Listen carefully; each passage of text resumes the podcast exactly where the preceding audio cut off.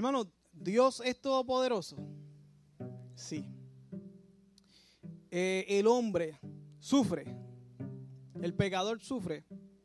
El cristiano sufre. ¿Y cómo estas dos cosas pueden ser posibles? ¿Cómo es que hay un Dios todopoderoso y aún sus hijos sufren y, él, y sus criaturas sufren? ¿Por qué Dios permite esas cosas? ¿Usted se ha preguntado eso alguna vez?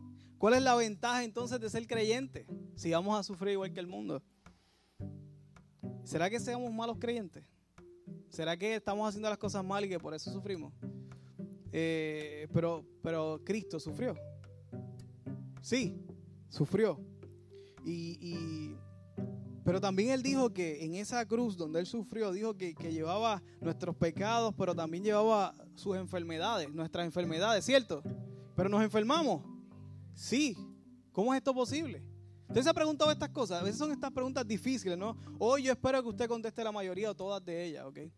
Y, yo espero que, podamos juntos descubrir a través de la escritura eh, cómo, es esto del sufrimiento y, sobre todo el título que le di a predicación, sufriendo como Dios manda. Eh, voy a leer, voy a leer eh, segunda de Corintios 11, pero primero, hoy quiero, quiero, quiero que veamos el sufrimiento a través de los ojos de un hombre que definitivamente sufrió. Eh, a través de, cómo él escribió a diferentes iglesias, Pablo, cómo le escribió a diferentes iglesias sobre el sufrimiento, porque el sufrimiento para él era importante. Y, cuando usted se va a someter a una, a una cirugía o a un tratamiento, usted quiere saber quién le está dando el tratamiento, ¿verdad? Pues vamos a ver eh, cómo fue el resumen de sufrimiento de Pablo para luego entonces a ver cómo él hablaba del sufrimiento, ¿verdad? Porque tú puedes hablar del sufrimiento sin haber sufrido, así un mamey. Pero vamos a ver qué le pasó a Pablo. Y voy a leer del 23 al 27, voy a ir rápido porque son tantas cosas. Vamos a ver cómo él sufrió. Dice, él le decía en la segunda carta que le escribió a la iglesia de Corintios que le estaban diciendo que él era literalmente, en la traducción lo dice ahí, que él era como, como blandito, como flojito para algunas cosas. Y él se estaba defendiendo en ese aspecto y le dijo, mira, sí, son ministros de Cristo. Y él dice, como si estuviera loco hablando, yo más soy ministro de Cristo. En trabajos más abundantes, en azotes sin números, en cárceles más, en peligros de muerte muchas veces. De los judíos cinco veces he recibido 40 azotes menos uno. Tres veces he sido azotado con vara, una vez apedreado. Tres veces he padecido naufragio. Una noche y un día he estado como náufrago en el mar, en caminos muchas veces, en peligros de ríos, peligros de ladrones, peligros de, los, de los de mi nación, peligros de los gentiles, peligro en la ciudad, peligro en los desiertos, peligro en el mar, peligro entre falsos hermanos, en trabajo y fatiga y muchos desvelos y hambre y sed y muchos ayunos, frío y desnudez. ¿Sufrió Pablo? ¿Sabrá él de, sufrimiento? Creo que cualificó para que nos hable del tema, ¿no? Pues vamos a ver cómo él habló del tema en diferentes, en a diferentes iglesias. Vamos a ver cómo, cómo él habló. Pero primero que todo, estamos aquí. Usted es un monstruo, brother. Dios te bendiga. Pues Dios bendiga la ayuda que te envió. Eh, vamos para, para el, el, el, slide 7. Vamos para, para cómo, por qué, por qué el mundo sufre. Vamos a empezar por ahí. ¿Por qué el mundo sufre? porque hay sufrimiento en el mundo, tenemos que remontarnos al tercer capítulo de Génesis, Génesis 3. Eh, uno de los, bueno, para mí uno de los, de los capítulos más, más horribles. Las peores noticias que podemos recibir, que sufrimos hoy, está en ese, en ese capítulo.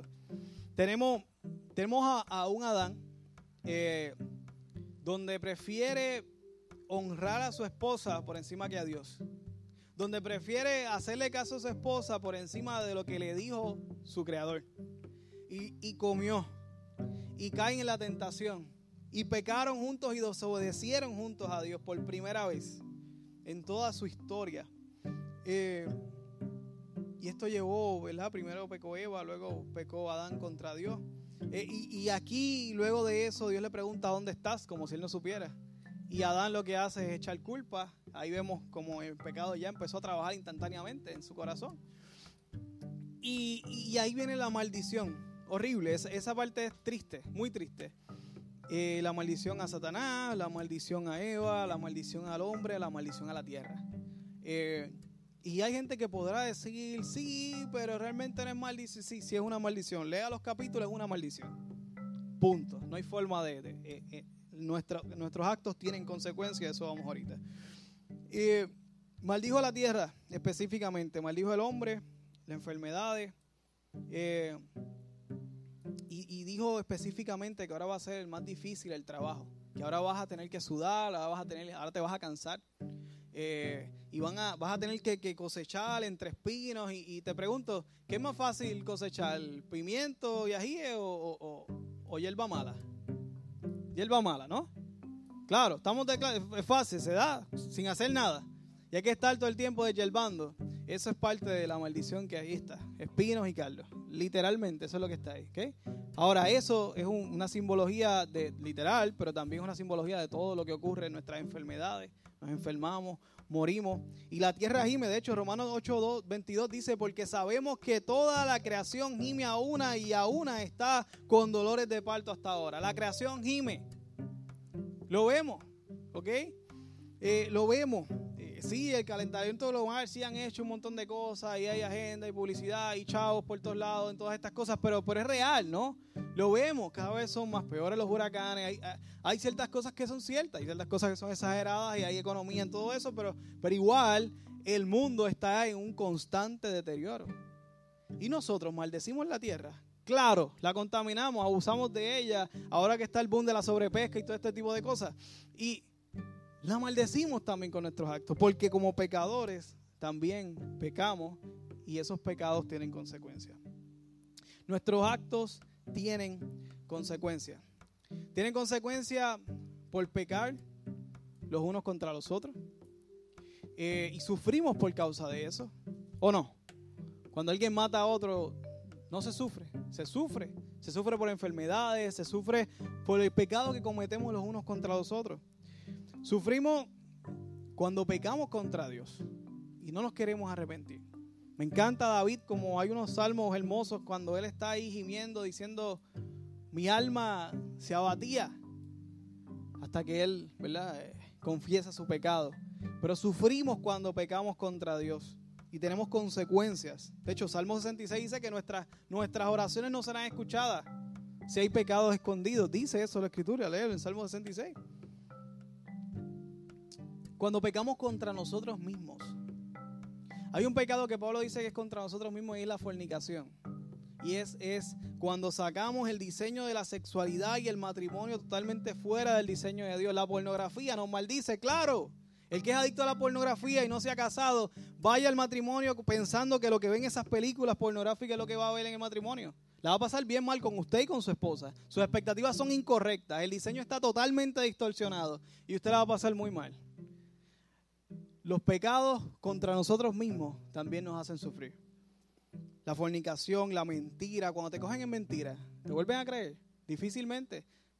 La confianza se va descontando, esa cuenta de banco de confianza, mientras más tú mientes, llega un punto que nadie te cree. ¿Vas a sufrir? Claro que sufre. Contra ti mismo, idolatría, seguro que sí. Vemos la idolatría de, de Adán contra Eva, idolatró a Eva, la puso por encima. No, mi esposa, yo voy a hacer lo que tú digas, olvídate de lo que diga mi creador. Eso fue lo que llevó a Adán a eso. Y el mundo sufre. El mundo sufre por el pecado que cayó en la tierra. El mundo sufre por causa de nosotros mismos. Y seguimos pecando, seguimos maldiciendo la tierra y seguimos sufriendo por consecuencias nuestras. Y el cristiano, entregamos nuestra vida a Cristo y, y saldó nuestras cuentas. Cristo limpió totalmente nuestros pecados. Y de hecho, si nunca, si nunca has reconocido a Jesucristo como tu Salvador en tu vida personal. Nunca has tenido ese, esa bendición de, de esas cuentas que fueran saldas. Totalmente, todos los pecados son borrados de esa lista y tienes esa, ese sentido profundo de perdón.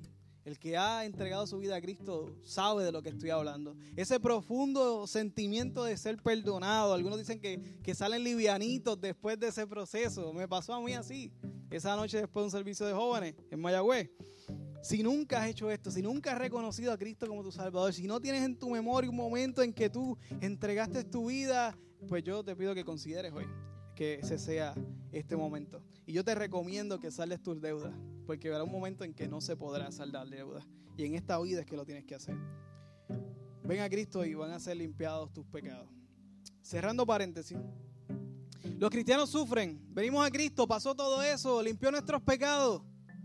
Somos felices, adoramos a Dios, nos llena el Espíritu Santo, tenemos unos nuevos, somos una persona totalmente distinta y la gente te pregunta, ¿qué te pasa a ti? No, sí, es que conocí al Señor. Pero es que ya tú no estás gritando, no, es que yo conocí al Señor. Y, eres totalmente distinto. Y, y se acabaron los problemas. ¿Sí? No, no. Ahora se añade más. Porque ahora vas a tener problemas por ser cristiano. Yo te voy a dar un testimonio mío por ser honesto, en mi trabajo, yo era inspector de acueducto y alcantarillado y, una vez había un tubo que no estaba correcto y pues tuve que colgar la inspección, estuvo, no pasó la inspección. Por esa, por inspección que se colgó, a mí me quemaron un carro. Me llamaron amenazándome a mí, a mi familia y, y, a mi suegra y a todo el mundo. Me dijeron la dirección de sus casas, papi está aquí, puede testificar de eso. Fue un tiempo horrible. ¿Por qué? Por ser honesto, por hacer las cosas bien.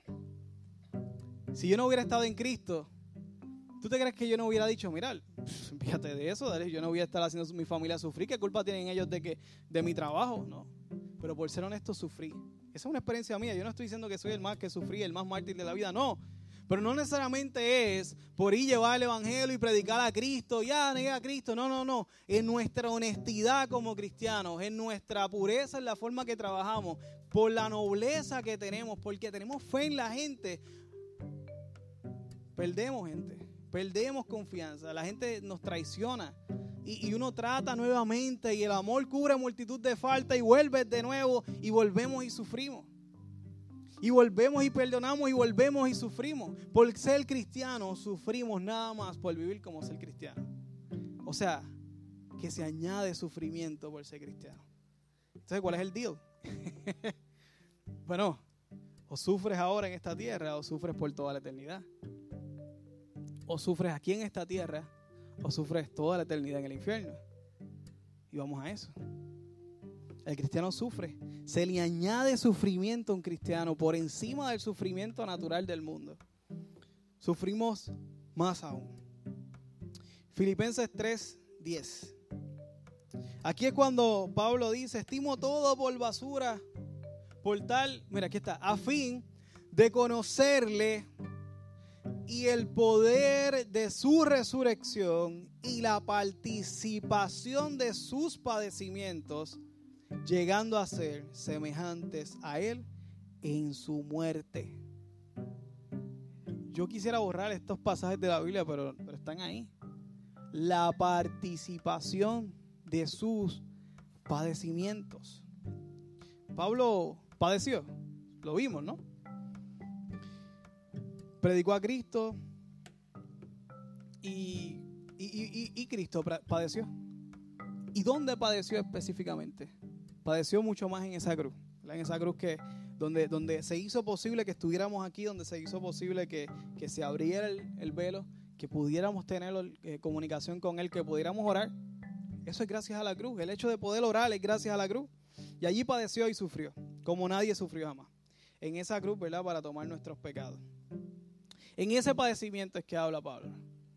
Participamos de esos padecimientos. Y voy a poner, y ahora voy a leer otro verso más que lo complica peor. Colosenses 1.4. A ver si lo tengo por ahí. Colosenses 1.24, perdóname. 1.24 dice, ahora me gozo en lo que padezco por vosotros y cumplo en mi carne lo que falta de las aflicciones de Cristo por su cuerpo, que es la iglesia pocas predicaciones tú vas a escuchar ese verso porque es súper complejo. ¿Ok? Pero vamos hoy a trabajarlo con la pureza de corazón que tenemos y nos enfrentamos a la palabra sabiendo que es una dirección para nuestras vidas. Lo que falta de las aflicciones, ustedes no saben cuántos teólogos se han enredado la carnata por saber qué eso significa. ¿Será que entonces Cristo no hizo todo el trabajo? ¿Será que nuestros pecados entonces no están pagados? No, no, no, no está hablando de redención. No te está hablando de que, de, que, de que Jesús no hizo el trabajo completo en la cruz. Está diciendo que como iglesia faltan que suframos aflicciones antes de verlo a Él cara a cara. Eso es todo. Somos su cuerpo, de Cristo por su cuerpo, que es la iglesia. Como iglesia sufrimos, sufrimos individual y sufrimos como iglesia. Eso es lo que significa este verso. Así que tenemos que sufrir en nuestras vidas lo que falta para completar esas aflicciones. Pero la pregunta es ¿para qué? Romanos 8, 16 y 18. Dice así. ¿Está por ahí? Sí. El Espíritu mismo da testimonio a nuestro espíritu. Hermano, ese, ese verso se ha convertido en uno de, mis favoritos. Eh, la gente dice, que uno no sabe si uno es salvo. Bueno, ahí dice que el Espíritu te da testimonio de que somos hijos. Y si tú eres hijo, pues tú eres salvo. El Espíritu Santo a ti te deja saber que tú eres salvo. Tú no tienes esa convicción en tu corazón, hoy es un gran día para que consideres venir a Dios y clamar a Dios para tener esa convicción en ti y entregar tu vida a Cristo y nuevamente borrar tus cuentas y nuevamente tener esa convicción, esa parte de decir, yo soy hijo de Dios. Como sé que muchos aquí lo podríamos decir con convicción. Pero para eso no hay. A nuestro espíritu. Y si, y si hijos también, también herederos. Herederos de Dios. Pero coherederos con quién? Con Cristo si es que padecemos juntamente con Él. Eso, esa sí es una condición. Juntamente con Él. Para que juntamente con Él seamos que glorificados, pues tengo por cierto que las aflicciones del tiempo presente no son comparables con la gloria venidera que en nosotros ha de manifestarse. Esa es la razón por la cual nosotros como creyentes sufrimos. Sufrimos para padecer juntamente con Él. Job decía, voy a coger lo bueno, lo, bueno y lo malo no.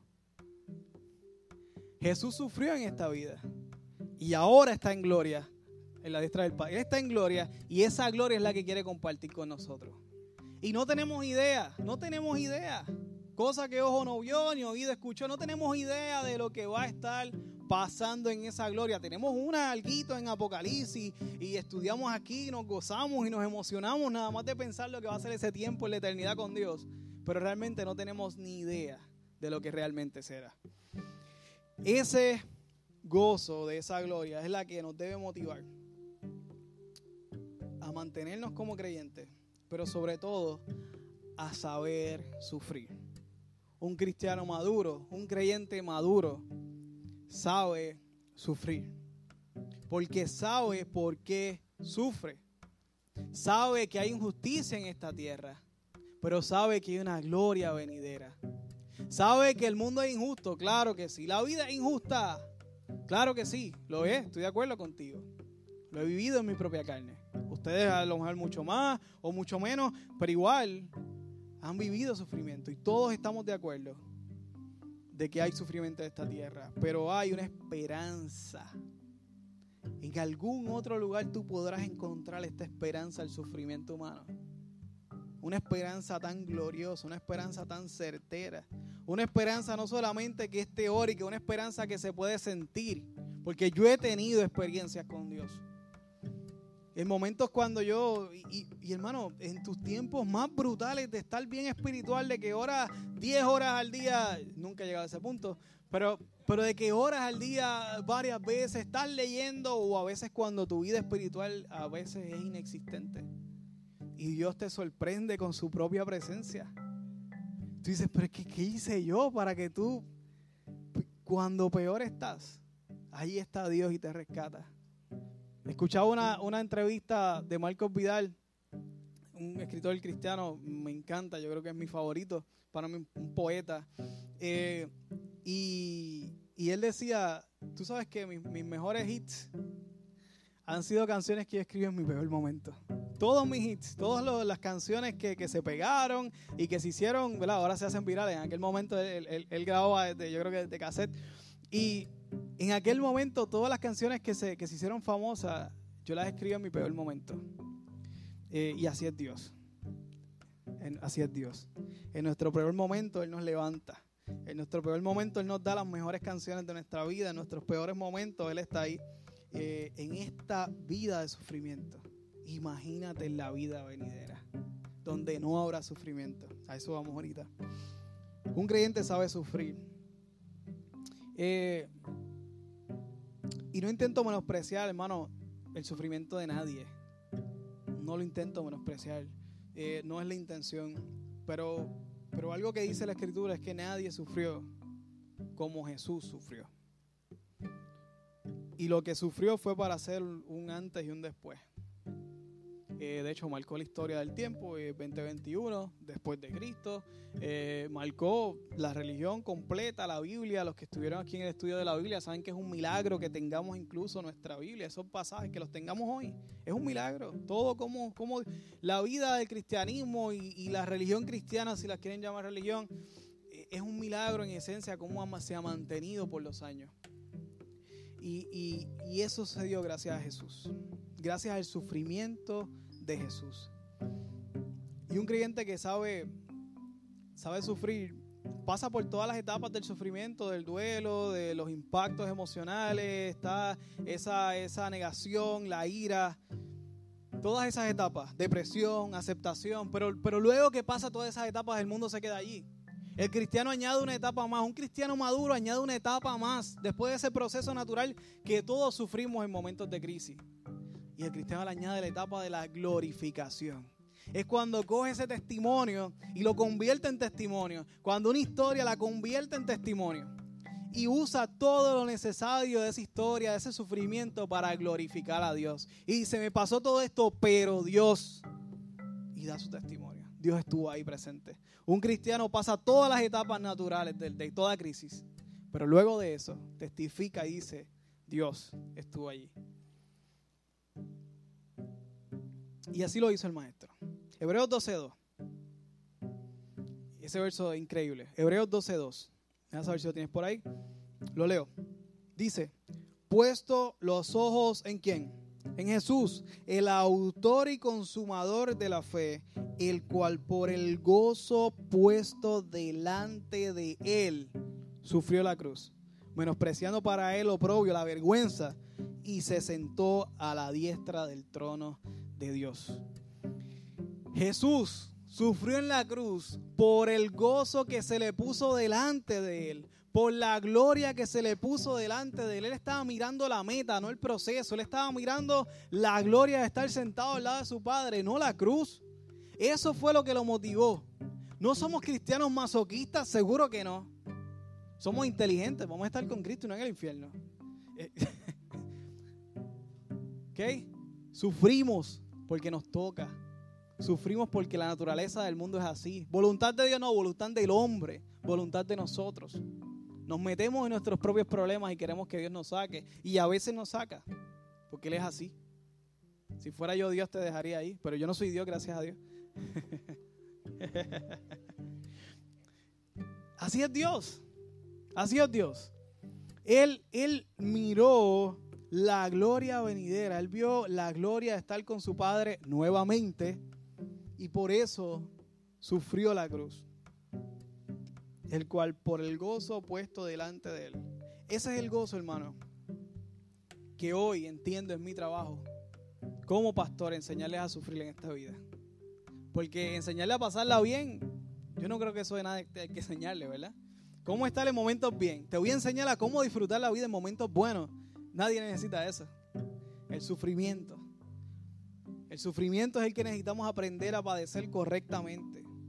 Y nos quejamos, claro, en ese proceso de, las etapas de ira, nos quejamos, nos molestamos, ofendemos a Dios. Claro que sí. Pero luego Dios en su amor nos dice, ¿se te fue la perreta? Ahora vamos a hablar. Eh, y lo estoy experimentando en carne propia con mis hijas tenemos frente la gloria de Cristo.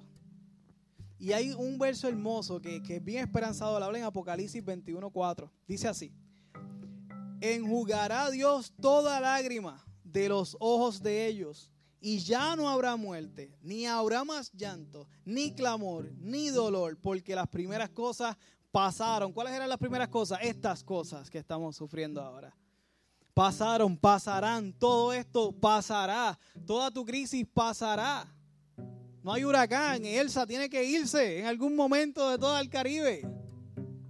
María se fue y nos levantamos después de varios días. Hay muchas cosas que están corriendo todavía ahí, coja, pero seguimos aquí. Han pasado crisis en nuestras vidas, pero seguimos aquí. Dios sigue siendo fiel. Toda tormenta pasará, todo sufrimiento pasará y veremos su gloria en este proceso.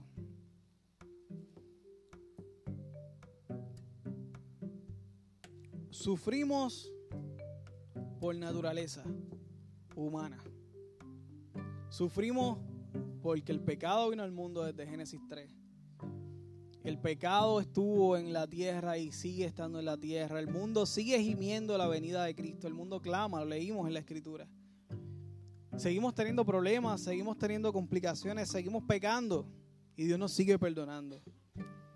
Y sufrimos por nuestras consecuencias, pero también sufrimos por causa del Evangelio. Sufrimos por ser honestos, sufrimos por perdonar, sufrimos por amar.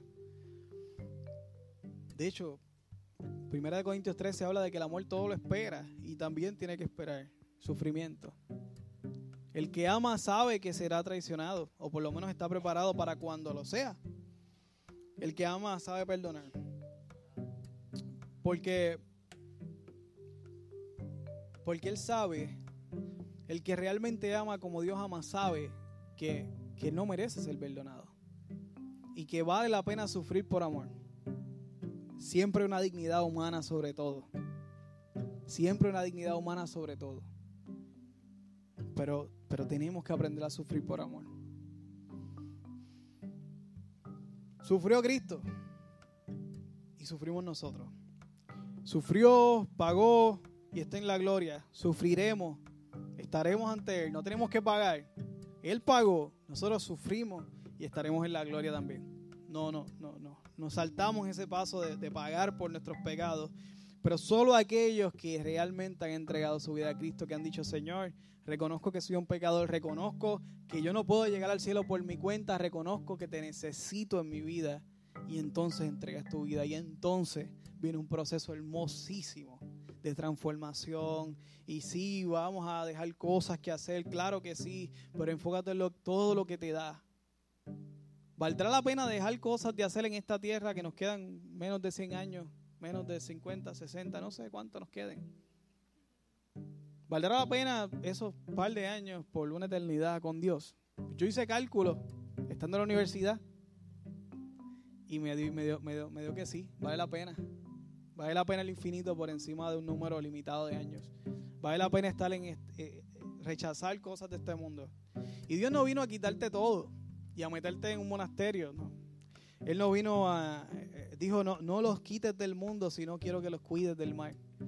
Eh, los cuides del mal, pero aún así, entre el mal, sé que van a sufrir, pero tú te envío el Espíritu Santo para que les dé dones, para que nos dé talentos, para que nos dé ese fruto de su, de su carácter hermoso, para poder sufrir, saber sufrir y seguir amando. Debemos sufrir. Porque hay una gloria venidera que es la eternidad con nuestro Padre Celestial. Hermano, esto ha sido sumamente corto y yo no tengo nada más que añadir. Sé que solo está en crisis. yo no tengo nada más que añadir. Pero a mí me enseñaron que cuando Dios te da una palabra, tú das lo que Dios te dé y no añades ni quitas. Y este mensaje lo vengo trabajando toda la semana más que cualquier otro, yo diría. Y esto fue lo que Dios trajo. Ahora toda la parte queda de ti. Reaccionar a lo que Dios habló a tu corazón. Ahora todo queda en ti. Yo reaccioné a Dios. Yo el que ha preparado una predicación, un estudio, sabe que primero tú pasas por esa, por ese discipulado y esa disciplina que Dios te da y luego tú puedes trabajarlo y, y hablarlo. Yo, yo solo les pido que recuerden esto. Si alguno quiere venir en pos de mí, niéguese a sí mismo, tome su cruz y sígame. Esa cruz es lo que significa el sufrimiento. Hay un dato interesante, es que sus discípulos no sabían qué significaba la cruz. Él no había ido a la cruz. Jesús le estaba diciendo esto a sus discípulos y él no había ido a la cruz. Así que sus discípulos estaban medio perdidos. Nosotros tenemos el Nuevo Testamento completo y sabemos lo que pasó y sabemos lo que significaba la cruz, pero sus discípulos no. Jesús le enseñó con su vida lo que era la cruz. Y nosotros hoy miramos hacia atrás y vemos lo que fue la cruz. Y creo que Dios creó claro, dejó claro y nos enseñó claramente lo que significa esa cruz para nosotros, lo que significa tomar la cruz, lo que significa sufrir por, por causa del Evangelio o simplemente por causa de la naturaleza humana pecadora. Ambos sufrimientos, hay que padecerlos por la gloria que tenemos de frente. Así que yo voy a pedirle a toda iglesia que se ponga de pie. Esto no, no creo que, que tenga que ver una cosa con otra. Todo el mundo necesitamos aprender a sufrir más y sufrir bien. Y, saber que al final del sufrimiento hay un proceso de glorificación que es levantar nuestras manos y decir, Dios, te oí, estuviste conmigo en el proceso y sé que, y sé que, que vale la pena sufrir por ti. Señor, venimos ante tu presencia, Padre. Nos presentamos ante ti tal y como somos, porque así es que tú nos recibes, Padre, tal y como somos, Señor. Venimos ante tu presencia sabiendo que tú eres nuestro Dios, sabiendo que tú eres el Todopoderoso, sabiendo que tú quieres enseñarnos y disipularnos cada día más a ser más como Cristo. Señor, te pido que nos enseñes a sufrir. Esto podría sonar raro, Señor. Pero, pero no, no es nada comparado con lo que tú pasaste en esa cruz. Padre, haznos tener presente siempre el sacrificio que hiciste en la cruz. Permítenos tener siempre presente lo que tú hiciste en nuestras vidas. Padre, gracias por sanarnos. Gracias por perdonarnos. Gracias porque, porque Señor, no nos pides nada para venir ante ti. Gracias porque no nos pides nada para poder estar contigo. Señor, te pido, te suplico, Padre, que tú mires cada corazón que aún en este momento está sufriendo, Señor. Yo te pido que tú acompañes a cada uno de mis hermanos, Señor, que está sufriendo en esta hora por diferentes causas naturales, por causa del Evangelio, por ser honesto, por decir la verdad, por las diferentes razones que podemos sufrir en esta vida. Y tú ahora mismo te presentes en su vida y le acompañes y lo abraces, Señor, como tú lo has hecho conmigo. Te pido que, que bendigas y sanes cada una de las vidas que está presente o escuchando esto en línea, Señor y en tu omnipresencia tú estés allí también con cada uno de ellos. Los abraces, los acompañes y les recuerdes, Señor, eh, lo hermoso de tu perdón. Bendito sea tu nombre, Señor. Bendito sea tu nombre. Si alguien que está presente aún no ha dado ese paso de seguir a Jesús, si alguien que está aquí presente o los que están en línea y quieren dejarnos saber de alguna forma, no ha dado ese paso de, entregar su vida, de decir, Señor, quiero que limpies mis pecados, quiero que limpies cada una de mis deudas contigo. Quiero que, quiero que me perdones, Señor. Quiero que me hagas sentir hijo. Quiero que me hagas sentir perdonado quiero caminar contigo. Yo, yo te pido que tú donde estás levantes tu mano. Una simple gesto, un simple gesto de levantar la mano, de decir yo me entrego y, vamos a estar orando contigo. Dios te bendiga. Solamente levanta tu mano y di yo quiero, yo quiero seguir a Jesús y voy a estar orando por ti. Señor, Padre, te presentamos a todos los hermanos aquí presentes y los que están en línea, Señor, que han decidido tomar este camino por ti, Señor. Te presento a cada uno de los que están, Señor, presentando su corazón, Señor. Y aún los que quieren pero no se atrevieron, Señor Padre, yo te pido que tú, que tú sigas trabajando esos corazones, que sigas amando a esas personas para que un día se convenzan y sepan que no hay opción más hermosa que caminar contigo, Señor. Que, es, ah, que cargar tu cruz es lo más hermoso que podemos hacer en la tierra y que habrán tantas bendiciones que el sufrimiento es poco, Señor, aún en esta tierra, Señor. Padre, te pido que bendiga sus vidas, que escriba su, su nombre en el libro de la vida, que tengan convicción de perdón, de salvación, pero sobre todo que tu Espíritu Santo los invista de poder, les dé testimonio de que son hijos. Gracias, Padre, por las vidas que hoy se añaden al libro de la vida. Dale un aplauso al Señor. Gracias Señor. Gracias Padre porque tú eres bueno, porque tú llegas a tiempo, porque tú siempre nos sanas, porque tú siempre nos libertas, porque tú siempre tienes una palabra de sanidad. Te lo pedimos en el nombre de Jesús. Amén.